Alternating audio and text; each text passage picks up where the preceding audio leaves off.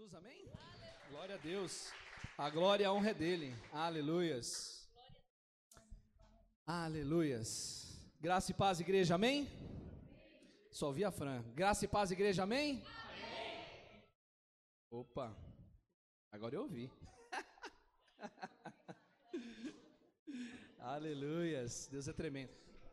Deixa eu ver. Aleluias. Aí. Glória a Deus. Grandes, grandes coisas tem feito o Senhor por nós e por isso nós estamos tristes. Amém? Oh, estão acordados. Isso é bom.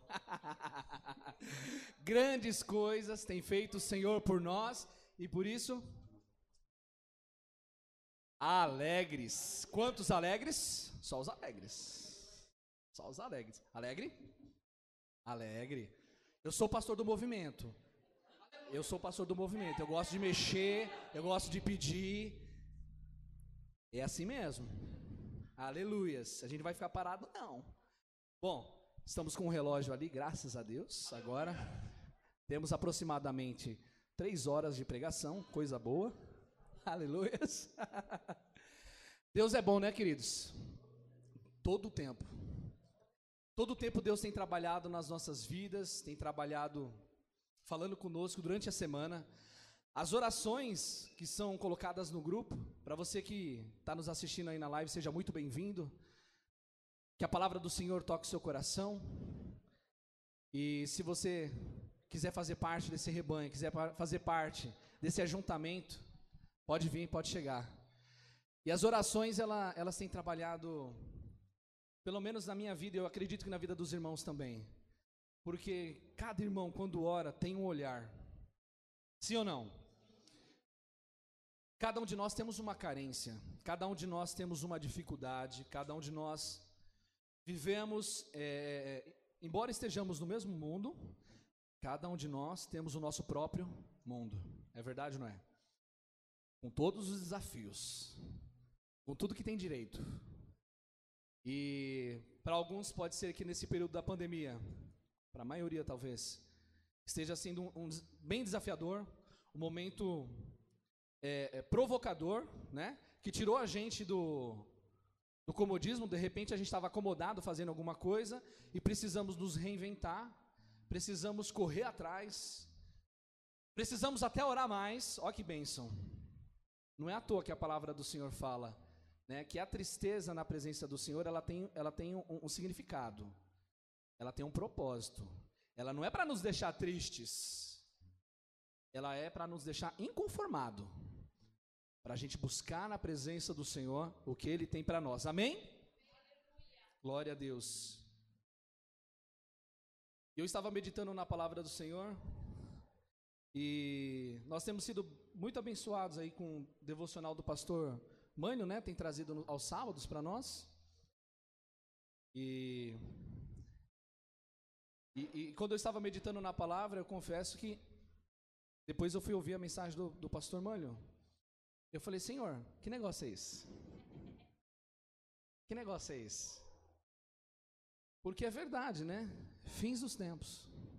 Fim dos tempos. Nós estamos vivendo um momento onde nós olhamos para tudo que acontece, nós olhamos a nossa volta e nós, como é, é, cristãos, é, percebemos certos movimentos até de perseguição. O pastor cara já tem falado isso aqui.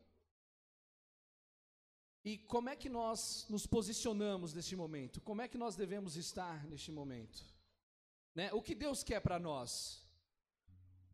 Qual é a vontade de Deus para nós? O que nós precisamos fazer como cristão? Eu separei uma frase do C.S. Lewis ele diz assim: Necessito de Cristo, não algo que se pareça com Ele. Achei muito interessante essa frase. Nós precisamos verdadeiramente de Cristo, verdadeiramente buscar o Rei dos Reis, Senhor dos Senhores. Nós precisamos estar ligado na videira. Temos aprendido nos estudo bíblico, te convido a participar às quartas-feiras, às 21 horas. Temos aprendido da palavra do Senhor coisa tremenda, profunda. que aqui no púlpito, na hora de pregar, nós não temos, é, é não temos nem tempo para isso, nem, nem, se quiséssemos, né? Porque a, a, é dinâmico. Mas o estudo bíblico é para isso, é para a gente se aprofundar, mergulhar, buscar ir atrás. Temos mantido as nossas aulas online, então você que ainda não está participando, participe. Se você pode, tem essa disponibilidade do horário, participe. Tem sido bênção na, na igreja, né? Tem produzido frutos. E antes de eu entrar na mensagem, eu separei algumas coisas que Deus tocou no meu coração para que a igreja se desperte, para que a igreja, para que nossos olhos sejam abertos, porque pode ser que nessa caminhada cristã, né, nessa jornada, é, a gente fique acostumado com algumas coisas, e aí a gente fica acomodado, ou a gente está com uma situação é, é, cicatrizada já e nem dói, nem faz nada. Mas nós precisamos nos acordar, precisamos despertar, precisamos avivar no Senhor, porque nós somos os enviados do Senhor. A palavra dele fala para nós fazermos o ID. Então eu e você, nós somos quem ele vai contar aqui nessa terra. Vira para o irmão do lado e fala assim: ó, eu e você. Diz aí para ele: eu e você. Então, olha que bacana, não estamos sozinhos, já tem uma galera aqui. É verdade? Já tem uma galera, então você não está sozinho. Poxa, mas eu sozinho? Não, já tem uma galera aqui. E tem uma palavra que ela sai um pouco de, ela um pouco de moda. A gente tem o costume de falar muito, né, sobre bênção, né? E uma palavra sai um pouco de moda. Mas ela não deveria e não deve. E ela chama-se santidade. Porque sem santidade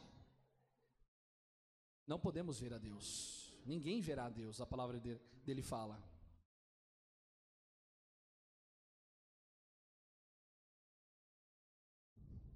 Lá em Mateus 5, aliás, corrigindo, 1 Tessalonicenses 4, 3, diz assim: A vontade de Deus é que vocês vivam em santidade.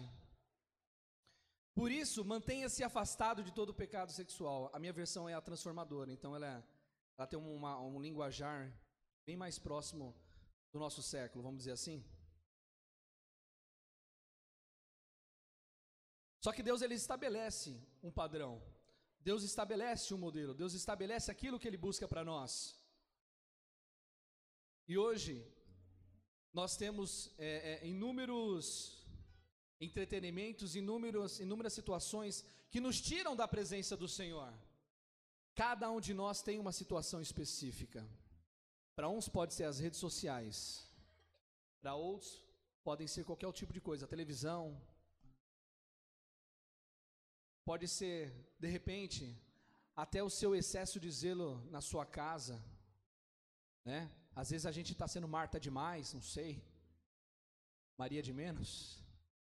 Sentido figurado, né? De que Maria procurou a, a ouvir os ensinamentos do Senhor e Marta estava lá nos afazeres, né? Não quer dizer que é para largar, tudo deixa bagunçado e empoeirado. Nada disso, né? Aliás, que bênção. Nossa irmã, né? Djalma veio aqui Rapaz, essa igreja está linda, não está? Limpinha.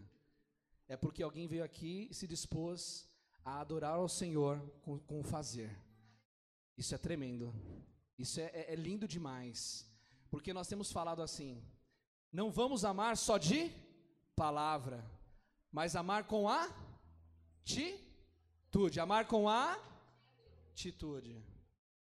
Nós amamos com atitude. Quando nós entregamos a, o quilo né, do alimento, quando nós olhamos para o próximo, estava conversando com a pastora Francine e ela falou: Você entende quando você é um resgate, né? Quando Deus te envia como resgate, é isso, né? Dom de, salva, dom de socorro, dom de socorro. Eu lembrei disso, eu falei, é verdade. Quantas vezes nas, nossas vidas apareceu alguém, eu não sei se isso já aconteceu com você, isso já aconteceu comigo. E de repente você está lá com conta de água, luz atrasada, e aí você está indo para a igreja clamando a misericórdia, e vem uma pessoa e ó, te entrega um envelope e te abençoa. E você fala: Meu Deus, é a continha certinha. Aleluias. Deus, Ele é o Deus do cuidado. Então, se você tem o dom do socorro, use. Peça ao Senhor quem é que Ele quer que você abençoe. Peça a Deus, fala para Ele, Senhor, quem é na tua casa, Pai? Quem precisa? Porque todos nós precisamos, como nós vemos, temos pregado aqui, né? Buscar a unidade do corpo, buscar termos relacionamento, e nós precisamos fazer tudo isso com atitude. Isso é muito importante. Aleluias. Abra a Bíblia no livro, lá no Novo Testamento. Filipenses, no livro de Filipenses, no verso 2, aliás, capítulo 2, nos versos 14 e 15, amém? Filipenses 2, verso 14 e 15.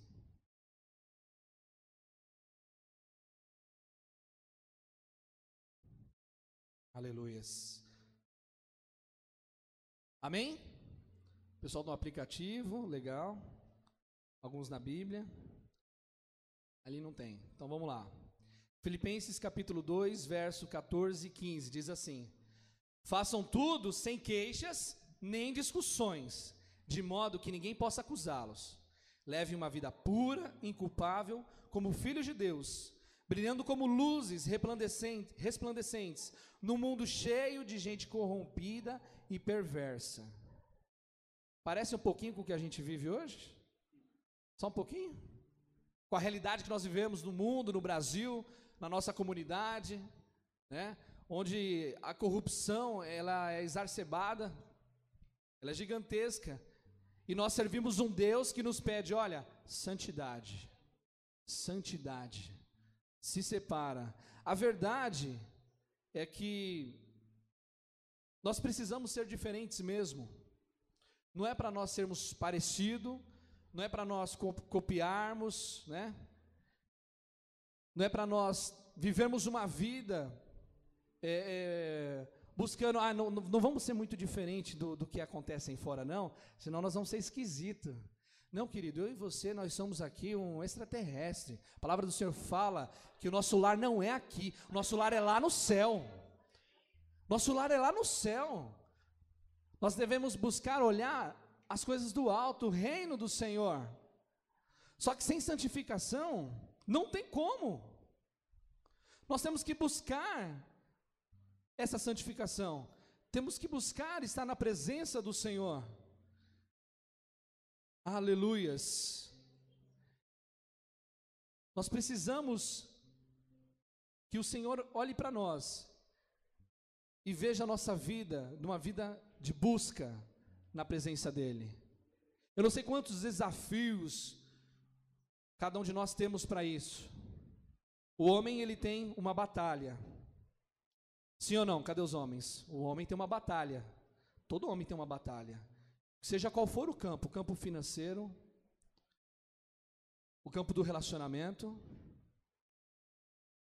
Porque o homem vê o mundo de uma forma diferente da mulher. A mulher ela tem um outro tipo de batalha. A mulher às vezes ela tem uma batalha, é, é uma grande batalha com ela mesma. E aí você provoca ansiedade nessas batalhas, nessa, nesses enfrentamentos que você tem. Mas todos nós devemos buscar na palavra de Deus a orientação, devemos buscar andar no caminho, devemos buscar manter essa retidão que Deus nos pede. Porque para nós alcançarmos o reino dos céus, e nós vamos entender na Bíblia, nós precisamos disso. Porque sem isso a gente não chega lá. Então hoje a gente está muito preocupado, de repente, com o que nós vamos comer, com o que nós vamos vestir. Nós estamos preocupados se eu faço faculdade ou faço um tecnólogo, ou eu faço um estudo técnico. Mas nós nos deixamos de nos preocupar com a nossa vida espiritual. Não quer dizer que não é importante você se planejar, planejar o seu casamento para os jovens. Tem bastante jovens aqui. Planejar o seu casamento, planejar a sua casa, isso é importante. Aliás, isso até, vou dar spoiler, isso é mordomia. Tá vindo por aí, não tá, missionário Sandra? Tá vindo. Isso é mordomia. Que aí vocês vão aprender lá na, no estudo bíblico, às quartas 21. Então, nós precisamos buscar no Senhor, precisamos estar na tua presença, mas De que forma nós devemos estar na presença do Senhor? O quanto nós temos jejuado? O quanto nós temos buscado verdadeiramente o Senhor? O quanto nós temos entregue a nossa vida na, na presença do Senhor? Nós temos tido experiências maravilhosas na in-house de pessoas que têm falado: olha, não consigo mais passar um dia sem ler um versículo e fazer uma oração. Você pode aplaudir o Senhor Jesus por isso? Glória a Deus! Se você ainda não está nesse grupo, eu te convido, vem, faça parte.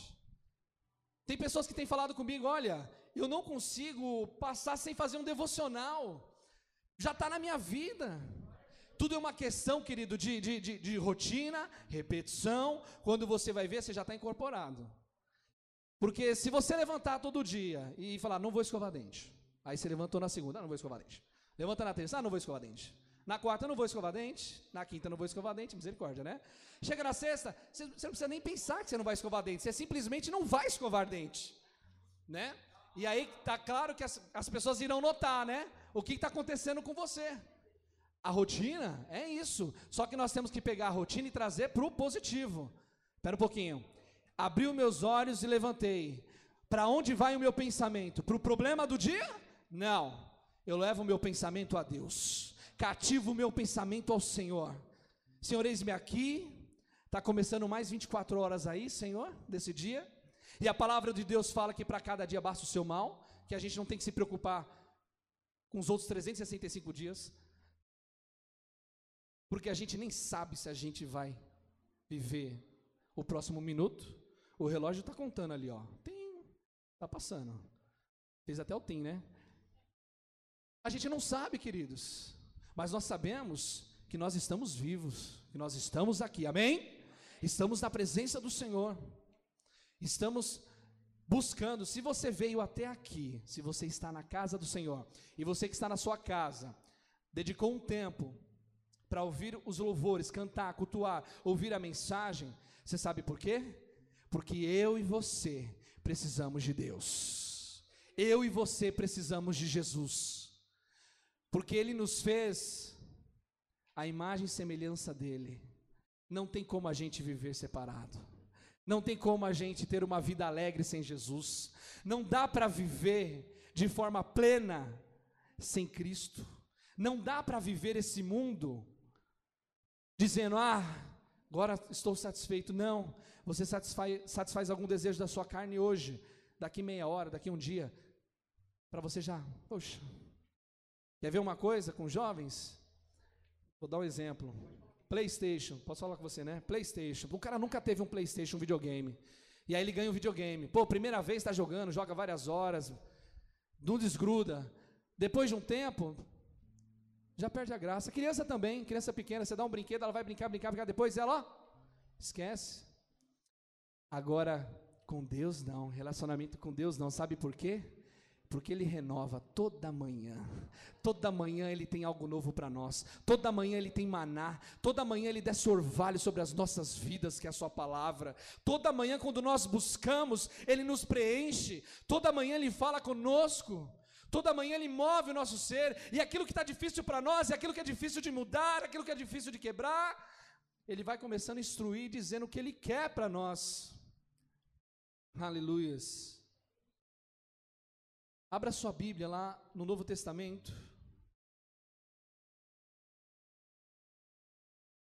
Essa mensagem que nós vamos, eu estou trazendo aqui, ela, ela não cabe num domingo. Mas nós vamos passar por ela e, e vamos ressaltar alguns pontos. É o Sermão do Monte, lá em Mateus 5. O Sermão do Monte você vai ter, vai encontrar ele nos capítulos 5, 6 e 7. Você vai encontrar ele no livro de Mateus, vai encontrar no livro de Lucas, só que Lucas está mais resumido, então Mateus está mais completo. Amém? Então eu, eu exorto a igreja: olha, chegou em casa, se programa, leia Mateus 5, leia 6, leia o 7. É o sermão do monte. E aí a gente tem que ter o maior zelo, o maior cuidado. Você sabe por quê? Porque esse sermão não foi preparado por mim. Esse sermão não foi preparado pelo pastor Carlos, nem pastor William, nem pastor Mânlio. Não foi preparado pela pastora Rosângela, pastora Maria, pastora Fran. Não foi. Esse sermão foi preparado nada menos, nada mais que o próprio Jesus. Aleluia.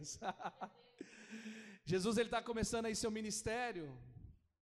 E aí, eu não sei quantos já teve oportunidade de ver alguma imagem, algum vídeo. Queridos, se você não viu, procura no celular, bota lá no Google. Onde fica esse mar da Galileia? Que tanto a gente prega na igreja. Você vai ver que é um, é um lugar bonito. Um marzão lá, que é um grande lago, na verdade, né? E aí Jesus ele, ele sobe ao monte. E uma grande multidão está próxima dele, uma grande multidão. E aí ele vai começar a ensinar. E é tão maravilhoso esse texto, esse texto ele é tão tremendo, porque a primeira coisa que ele faz é falar sobre o reino dos céus.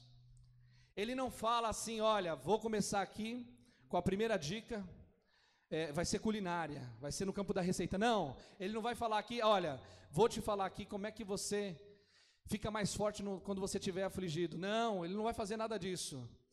É conhecido como as bem-aventuranças do Senhor. Se, se a gente conseguir colocar, colocamos?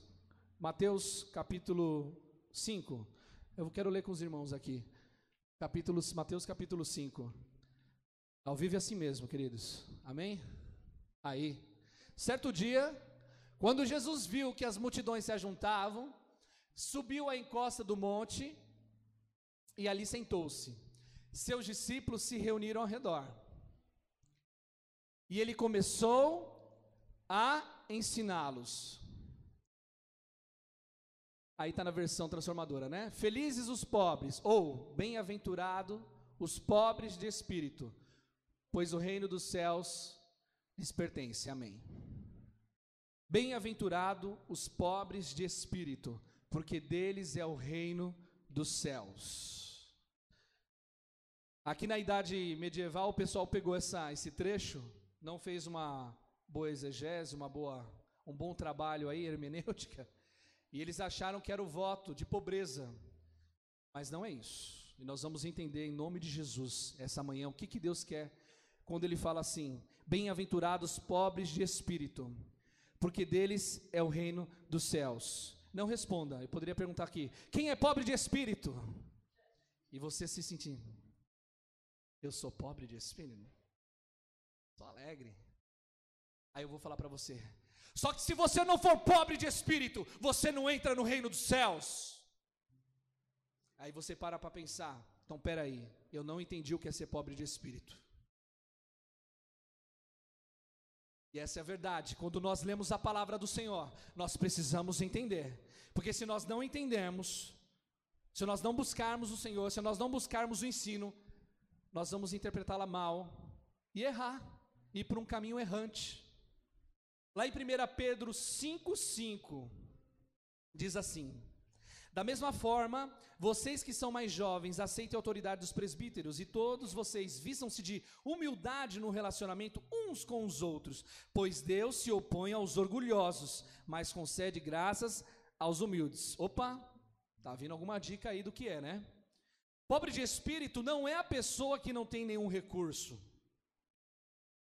Filipenses 2,3 diz: Não sejam egoístas, nem tentem impressionar ninguém, sejam humildes e considerem os outros mais importantes que vocês. Opa! Segundo ponto, o que é pobre de espírito? Não tem nada a ver com recurso financeiro.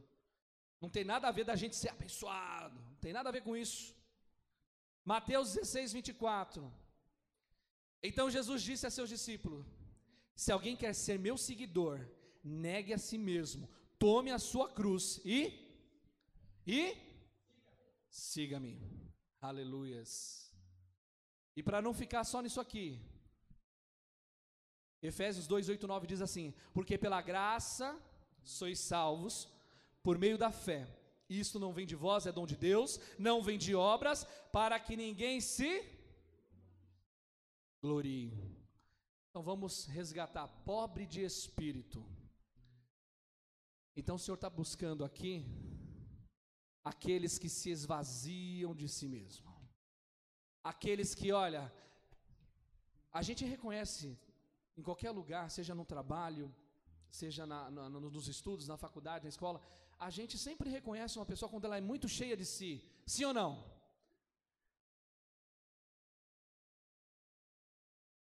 Às vezes nós mesmos já fomos muito. Estufa o peito, né? Está entrando. E aí Jesus, ele começa a ensinar nesse sermão maravilhoso. E ele dá a primeira paulada aqui, ó. Pá! Bem-aventurados pobres de espírito, porque deles é o reino dos céus. Aqui já foi um, já foi um tapa na cara, querido, aqui. Aqui já foi um desperta. Se a gente pensa que nós somos alguma coisa, opa, vamos acordar. Não. Olha o Senhor falando. Nós precisamos ser humildes. Nós precisamos nos esvaziar do Senhor.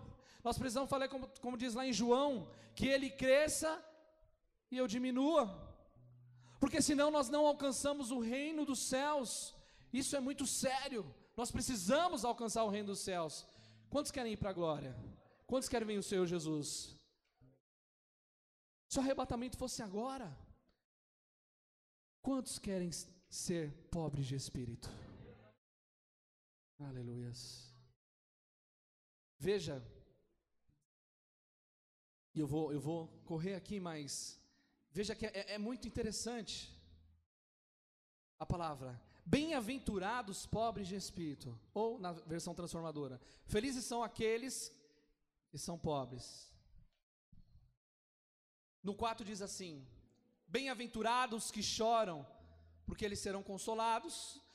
Bem-aventurados mansos, porque eles herdarão a terra. Bem-aventurados que têm fome e sede de justiça. Bem-aventurados misericordiosos, porque eles alcançarão misericórdia. Bem-aventurados limpos de coração, porque eles verão a Deus. Bem-aventurados pacificadores, porque eles serão chamados filhos de Deus. Bem-aventurados que sofrem perseguição por causa da justiça, porque deles é o reino dos céus. Espera aí, tem alguma coisa muito errada aqui. Tem alguma coisa muito esquisita, muito estranha. Como é que pode ser felizes são aqueles que são tristes? Parou para pensar? Como pode ser feliz alguém que é triste? Porque olha, como os que choram podem ser felizes? Como que os pobres podem ser felizes? E aqui tem uma verdade grandiosa que nós aprendemos para os nossos dias. E Deus nos mostra. Existe uma palavra, eu já vi um tempo atrás muitas pregações sobre ela, mas hoje em dia muito pouco. Contra a cultura. Nós somos o povo da contracultura que quer dizer isso? Nós não caminhamos segundo este mundo, mas nós caminhamos segundo a palavra de Deus, aleluias. Nós não caminhamos segundo o que o mundo dita, mas nós devemos caminhar segundo a palavra do Senhor, segundo os preceitos e mandamentos do Senhor. Então, para o mundo, talvez esse sermão fosse diferente, ó, bendito aqueles que são prósperos, benditos multimilionários, Bendito aqueles que passam a perna, bendito aqueles que ganham a vida. Mas essa não é a verdade, essa não é a realidade da igreja, essa não é a realidade da presença do Senhor. Não é isso que Ele quer. Bem-aventurados que choram, porque eles serão consolados. Aleluias. Qual tem sido o choro na sua casa? Qual choro você tem colocado na presença do Senhor? Qual choro eu e você temos depositados no Senhor? Que choro foi esse? Porque há vários tipos de choro. Eu posso chorar porque, ai Senhor, não recebi. Não está comigo ainda. Posso espernear como se fosse uma criança mimada. É um tipo de choro. Mas quem somos nós na presença do Senhor? Somos como crianças mimadas? que pre precisamos pedir, pedir, pedir, pedir, e ele tem que entregar, dar, dar. Não. Bem-aventurados que choram, porque eles serão consolados. Só aqui cabe uma outra pregação, só cada trecho desse. Mas eu quero dizer nessa manhã que aquele seu choro, aquilo que você tem entregado na presença do Senhor, que só você sabe. Às vezes, para casais, nem o marido sabe o que a mulher está chorando. E nem a mulher sabe o que o esposo está chorando. Mas o Senhor é aquele que colhe todas as lágrimas. Aleluias. O Senhor é aquele que está vendo. E Ele está te dizendo: Olha, feliz é você. Feliz é você. Porque você está inconformado com o que está acontecendo. Você quer renovação, você quer transformação. Nós não podemos ficar da mesma forma na presença de Deus. Jesus, quando ele traz essas bem-aventuranças, ele começa a nos confrontar. Lá no 5 ele diz assim: Bem-aventurados mansos, porque eles herdarão a terra. Mas eu sou explosivo, mas eu não tenho paciência nenhuma. Eu sou estourado. Eu não, eu não posso ver, se, se, se eu ver uma briga, eu entro. Ah, eu não, eu não sou um cristão bobo. Eu não sou um cristão que vão passar a perna, não. Eu sou esperto. E Jesus, quando vem nos ensinando, ele fala lá o quê? Se acertarem uma face, o que, que a gente faz? É tempo de revermos os nossos conceitos. É tempo de atualizarmos. É tempo de buscarmos a presença do Senhor, porque nós caminhamos para os fins dos tempos. Eu não sei quando que vai ser. Jesus falou que não cabia a nós sabermos. Só o Pai sabe. Mas nós devemos nos preparar. Devemos ser uma, estar uma igreja preparada. Porque se você não se prepara, como é que você vai ajudar o próximo? Como é que você socorre o próximo? Se você mesmo está perdido. Então, primeiro lugar, buscar a santificação. Primeira coisa. Se você parou de jejuar, eu quero te convidar, volte a jejuar. Separe o momento ao Senhor, separe. Porque o jejum é para edificar, é para nós mortificarmos a carne, né? E para nós fortalecermos o nosso espírito. Não é para você ganhar bênção nenhuma, não. É para você ter relacionamento mais perto com Deus. Amém? É para nós termos relacionamento com Deus, intimidade com o Senhor. Aleluia. Bem-aventurados que têm fome e sede de justiça, porque eles serão fartos. Aleluias. Provavelmente, aqui não estamos falando de da matéria, mas não sei se você já notou isso em alguma pessoa. Você já viu uma vida quando ela é seca? Quando você trata com a pessoa e você vê, meu Deus, que, que escuridão! Como vidas secas, como ossos secos, como se não sei se você já viu aquela imagem do sertão quando seca o açude e fica tudo craquelado, né? Fica rachado o piso. Você olha, a gente olha aquela imagem, não sei se vocês estão conseguindo visualizar comigo essa imagem. É uma sequidão. Primeira coisa que nos dá vontade de buscar é água. Eu preciso de água. Eu preciso de água. Quando eu olho aquela imagem, eu falo, meu Deus. E há tantas vidas e há tantas almas que estão nessa situação como um terreno seco, árido, deserto. E eu lembro que eu vi uma ministração falava assim que nós precisávamos é, nos habilitar na presença do Senhor, buscar a presença do Senhor, porque às vezes mesmo que a água do Senhor venha sobre nós, às vezes nós não temos força para receber da água, ou às vezes a quantidade da água pode nos atrapalhar porque nós não, não estamos preparados. Você quer ver uma coisa interessante? É, é, a miséria e a fome que ocorre na. É muito marcante na, no ministério, no continente africano. As crianças não têm força. E você não pode simplesmente pegar uma criança daquela e dar um monte de comida para ela. Você pode até matar fazendo isso. Então é aos poucos. E eu fico feliz aqui na igreja, você sabe por quê? Porque nós somos como terras, nós somos como, como terra para que o Senhor possa plantar a sua palavra, a sua semente, e ela possa germinar, e ela possa brotar. Você é como um, um, um plantio do Senhor, nosso coração, nossa vida. E eu sei que hoje, nessa manhã, sabe o que você está fazendo? Você está colocando adubo, você está preparando, você está deixando a sua vida, sabe? Ah, nós não temos uma vida perfeita e nunca teremos aqui, é só lá no céu. E nu, nunca deixaremos de errar aqui, isso é verdade, nós erraremos. Mas nós podemos pedir perdão ao Senhor. Nós podemos pedir para que Ele sacie essa nossa fome, essa nossa sede. E hoje, nessa manhã, nós buscamos o maná do Senhor, a palavra do Senhor, o pão, ele é o pão vivo que desceu do céu.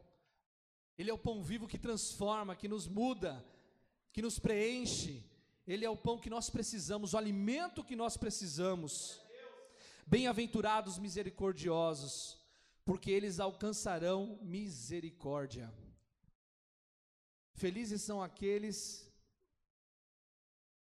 Eu não sei se você já viu uma pessoa misericordiosa. Normalmente a gente costuma ver grupos, é, é, pelo menos é o que eu sei, até do, no, no próprio meio católico, né, as mulheres misericordiosas.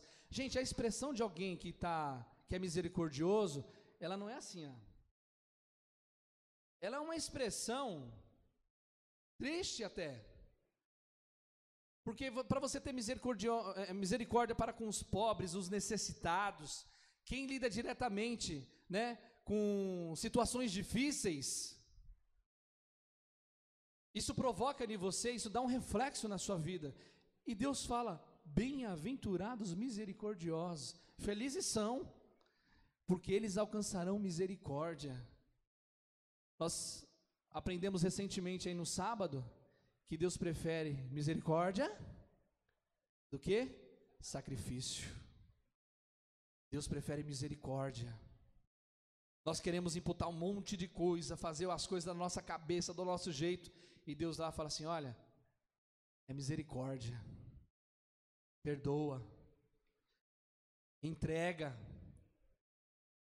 abre mão. Às vezes nós seguramos uma situação na nossa mão, nós seguramos uma, um sentimento, nós seguramos uma emoção, nós seguramos um, um rancor, uma mágoa, nós carregamos. E tem gente que tem até orgulho de carregar isso, caminhar com esse peso, com esse fardo.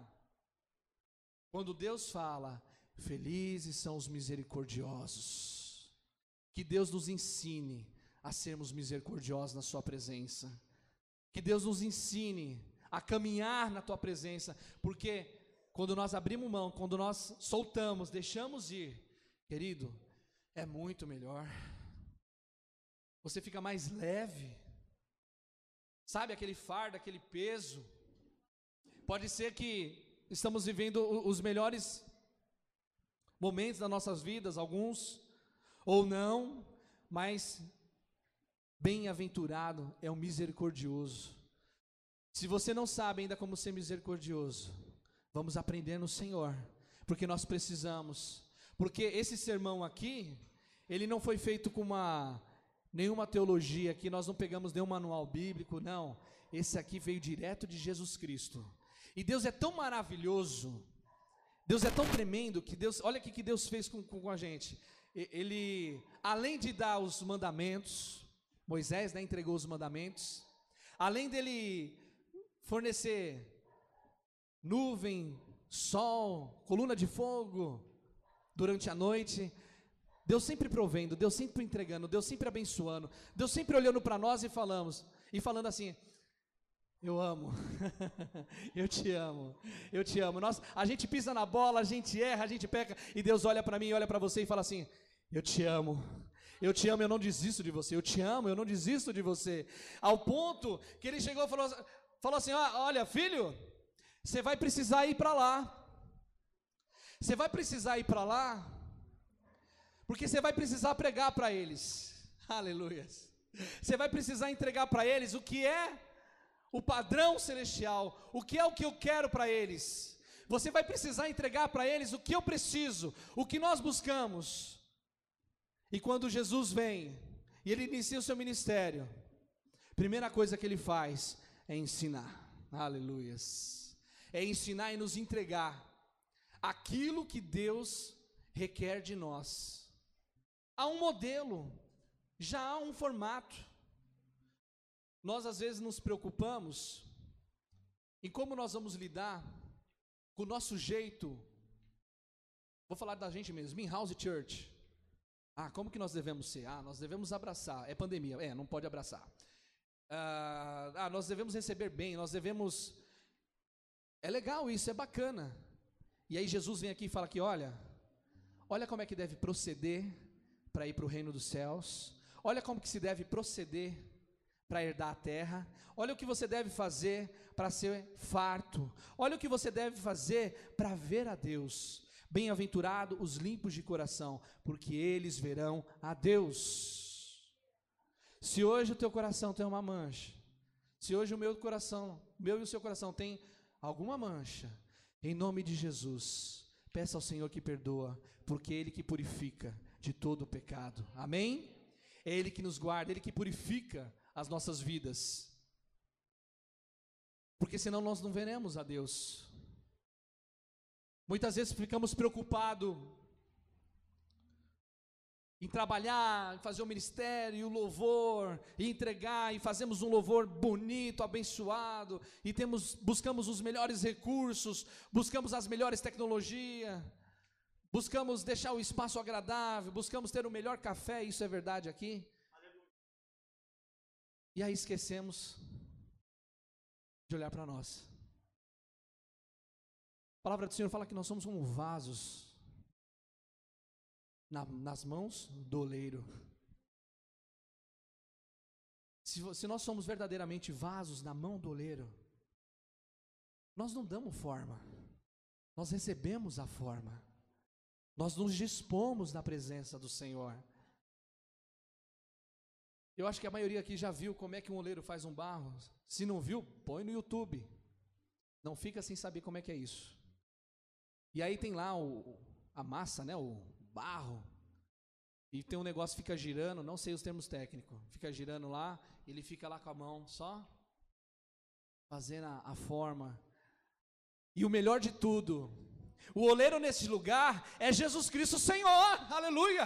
Não sou eu, não é você, não sou eu que te moldo, porque eu não sei, mas é Jesus, é Jesus que pega a sua vida e diz: Filho, fica tranquilo agora, filha, fica tranquilo, é eu que vou te moldar. Só se entrega na minha presença, só se derrama na minha presença, porque eu vou te fazer vaso de honra, aleluias. Eu vou te fazer ser cheio do Espírito Santo de Deus. Ser cheio do Espírito Santo de Deus, da palavra do Senhor. Quando você abrir a sua boca, você vai ser um alienígena sim para este mundo, mas quando você abrir a sua boca, as pessoas, duas coisas. Primeiro, você vai ser muito diferente dela. Então, você provavelmente você vai provocar algo do tipo caramba, eu não sou assim. A outra pessoa vai falar para você. Ela vai te olhar e você tem uma luz. Eu tenho certeza que muitos aqui já testemunharam isso, né? De pessoas falando: Olha, tem, você tem um brilho, você é tão diferente. Tem algo em você. Eu lembro uma vez que eu estava no ensino médio, não faz muito tempo isso. 2001, 2002, 2003. E e eu tinha uma relacionava com bastante pessoas e, e uma dessas pessoas me perguntou: Ah, mas que religião você é? Aí eu falei: Ah, eu, eu sou, sou evangélico, né? Eu creio em Jesus Cristo, né? Afirmei assim: Eu creio em Jesus Cristo. Ah, é, eu vejo, você, você é muito alegre, né? Você é, não tem situação ruim, né? Não tem, tem, tem, né? Mas não tem tempo ruim. E aí, ela falou desse jeito, né? E ela pertencia a uma outra religião. E aí eu falei um pouco de Cristo. Mas amém. Foi a oportunidade que eu tive. Lembra que eu falei? Se você tiver uma oportunidade pequenininha, ó, pequenininha, fala de Jesus. Aí na live, ó, teve oportunidade pequenininha na sua casa? Fala de Jesus. Fala de Cristo, fala do amor de Cristo. Você sabe por quê? Você acha que, ah, só falei um negócio, né? Não vai acontecer nada, né? Ah, e o Espírito Santo de Deus, e o poder de Deus. A palavra do Senhor é poder, querido. É poder do sobrenatural, é poder de mover as coisas, mover montanhas. Passou um tempo, terminei o ensino médio, acho que um ano depois, estava subindo a rua da Tuiuti lá no Tatuapé. Quem, quem conhece ali sabe que é movimentado, né? Estou subindo lá, daqui a pouco eu escuto assim, ô Jonas! Olhei assim, foi quem me chamou, né? Aí eu olhei para o lado assim, aí essa pessoa falou, tudo bem? Eu falei, tudo bom. Eu falei, nossa, quanto tempo? Primeira coisa que ela fez com a maior alegria, com o sorriso aberto. Olha, eu sou crente agora. ela me olhou e o que ela lembrou foi isso. Ela falou: Olha, eu sou crente agora. Do jeitão de, de primeiro convertido é assim, né? Ó, sou crente agora. Eu falei, nossa, que bênção, mas como é que foi isso? Não, você lembra que você falou lá? Eu falei, nossa, mas eu nem lembrava. E aí ela começou a falar que ela estava caminhando né, na presença do Senhor. É o Espírito Santo de Deus que convence. Só que tem uma missão que é dada a mim e a você, que é falar. Por isso que quando eu prego aqui, eu, eu tenho aprendido bastante com Deus. Eu não fico muito preocupado no sentido de, meu Deus, vai ser poder, vai ser. Eu estou preocupado em entregar a mensagem. Porque eu sei que o Espírito Santo de Deus está trabalhando no seu coração. Eu sei que a palavra dele não volta vazia. Eu sei que ele está preenchendo alguma coisa, ele está falando alguma coisa com você. E não importa o tanto que você conhece da palavra do Senhor, ele sempre tem a nos ensinar. Aleluias. Bem-aventurados pacificadores, porque eles serão chamados filhos de Deus. Pacificador, feliz. Bom, primeiro ponto, pacificador. Para ter um pacificador e ele receber esse título é porque tem uma briga, né? Tem uma luta. Se está tendo uma briga, está tendo uma luta, está tendo uma confusão, aonde está a alegria nisso? Aonde está a felicidade nisso? Numa contenda, numa confusão, num barulho, a gente não quer isso, a gente não, gente, pelo amor de Deus. E Deus fala: "Bem-aventurados pacificadores". Então o pacificador, ele tem muito trabalho, porque ele vai gerenciar conflito. Em nome de Jesus, o Senhor levante bastante pacificadores no nosso meio, sabe por quê? O que nós mais temos nos nossos trabalhos hoje em dia é conflito. Sim ou não? Muito conflito. Há muito conflito. A informação ela está bem pulverizada. E, e, não é à toa que dentro do, do ambiente de negócio você tem puxada de tapete, você tem uma série de situações ruins. Eu lembro até de uma vez que a pastora Rosângela falou que ela foi apartar uma briga, a gente estava achando um treinamento, ela deu esse exemplo. E ela falou que dois grandalhões, ó, se eu inventar demais você me fala, viu? Dois grandalhões começaram a se discutir e quase eles foram para vias de fato. Só que aí a Rô, nessa altura dela, né? e ela foi lá realmente separar e foi apaziguar. Eu sei que ela foi uma bem-aventurada ali naquele momento. Ela foi lá e entregou, sabe, a calma, a tranquilidade. Não é que nós temos, não é de nós. Ei, acorda, não é, não é que você tem isso. Ah, eu sou, não, você não é nada. É porque o Espírito Santo de Deus te capacita. E quando você abre a boca, ele fala: "Olha, eu colocarei palavras na sua boca". É por isso. Porque nós não temos nada. Mas Ele tem tudo, todo o poder e a honra e a glória. Aleluias. Bem-aventurados que sofrem perseguição por causa da justiça, porque deles é o reino dos céus. Aqui tem um, tem outra, tem, tem, tem uma pregação para cada versículo disso daqui. É verdade? Mas a gente vai. Nós temos visto recentemente eu não estou lembrando o nome do grupo terrorista, mas ele mostrava os cristãos sendo decapitados, ISIS, né? Decapitados. Eles faziam vídeos, não sei se isso está, deve estar tá na internet esse negócio, mas é muito forte. E, e os cristãos não abriam mão. Eu falei, gente, que prova! E se hoje, e se hoje fosse exigido de você isso? O que nós amamos mais? A vida aqui ou a vida lá no céu? Vou mudar a forma. O que nós estamos vendo mais? Vemos um mundo cheio de oportunidades, cheio de prazeres, cheio de entretenimento, ou os nossos olhos espirituais estão vendo como que é o reino dos céus, como diz a palavra do Senhor. Nós estamos almejando o reino dos céus. No tempo de perseguição, haverá muitas provações. Não vou entrar na escatologia, fique tranquilo. Nem, nem dá tempo para isso. Mas nós estamos no fim dos tempos. Há perseguições. Há perseguições tão mascaradas que a gente vê nas redes sociais com a igreja, que nós devemos ficar atentos. Permaneça orando, permaneça fiel. Bem-aventurados sois vós quando injuriarem e perseguirem e mentindo, disserem todo mal contra vós por minha causa. Olha, felizes são vocês. Sabe por quê? É interessantíssima essa parte aqui. Existe um ditado que fala assim, né? Ninguém joga pedra numa árvore que não tem fruto, né? Vai jogar naquela que tem fruto.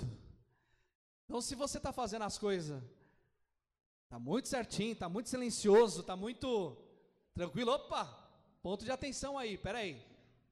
Porque quando nós estamos no mundo espiritual, nós estamos agindo na presença do Senhor, nós incomodamos o, o, o pior e maior adversário que existe, que é o diabo, o pai da mentira.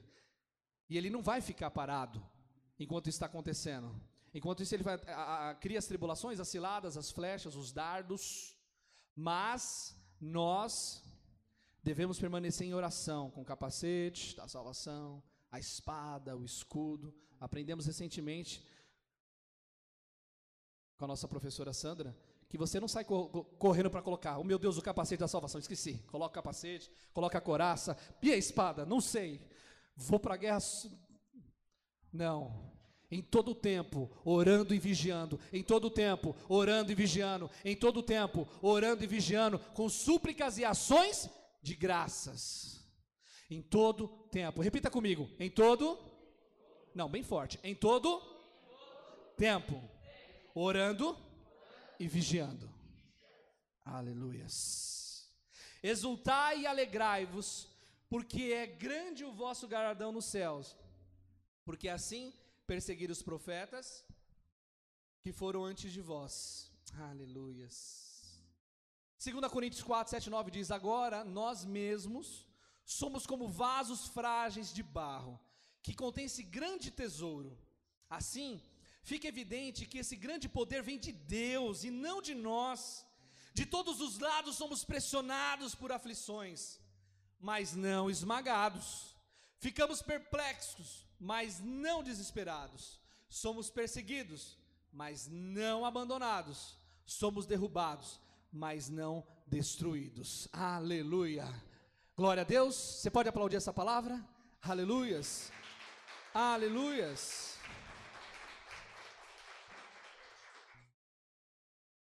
Que essas bem-aventuranças do Senhor estejam cada vez mais enraizadas nos nossos corações. Porque é isso que a palavra tem que fazer conosco. Ela tem que enraizar nos nossos corações. Quanto mais nós estamos na presença de Deus, quanto mais nós nos alimentamos da presença de Deus, menos nós damos chance para o diabo. Menos chance você dá para ele de usar a tua vida. Ô pastor, vai usar minha vida? Ué, usar de Pedro? Quem sou eu e você? para não ter esse vacilo. Pedro com Jesus do lado, hein? Com Jesus do lado. No mesmo momento que ele foi boca de Deus ali, a outra vez ele foi boca do diabo. Sabe por quê? Porque nós precisamos estar vigilantes. Orando em todo o tempo, buscando o Senhor, buscando a presença de Deus. Eu, eu, eu queria aqui resgatar, não deixar de, de falar sobre, sobre um fato histórico que ocorreu no dia 11 de setembro de 2001, há 19 anos. Uh, todos conhecem sobre o World Trade Center? Nesse ano, 2001, eu tinha 15 anos. Eu lembro que eu estava no meu primeiro emprego e a gente estava na, na, internet e aí de repente começou a passar no, foi até no IG, a notícia sobre o ataque às Torres Gêmeas. Naquele dia, 19 terroristas sequestraram quatro aeronaves, dois aviões foram mirar as Torres Gêmeas, o terceiro foi mirar o Pentágono, o quarto ia mirar um outro alvo, e desses, desse ataque, só um não atingiu o alvo que foi estabelecido pelos terroristas, mas o restante eles conseguiram atingir. Eles, eles lograram êxito dessa maldade, né? Dessa malignidade. Nós construímos muitas vezes prédios, arranha-céus enormes. Nós construímos nas nossas vidas situações de que nós às vezes nos fortalecemos e dizemos: "Ah, eu sou duro na queda, não me derrubam". Esse ataque aconteceu só na nação mais poderosa do mundo. Esse ataque ocorreu só na nação mais rica do mundo, pelo menos naquela época, não sei como está hoje.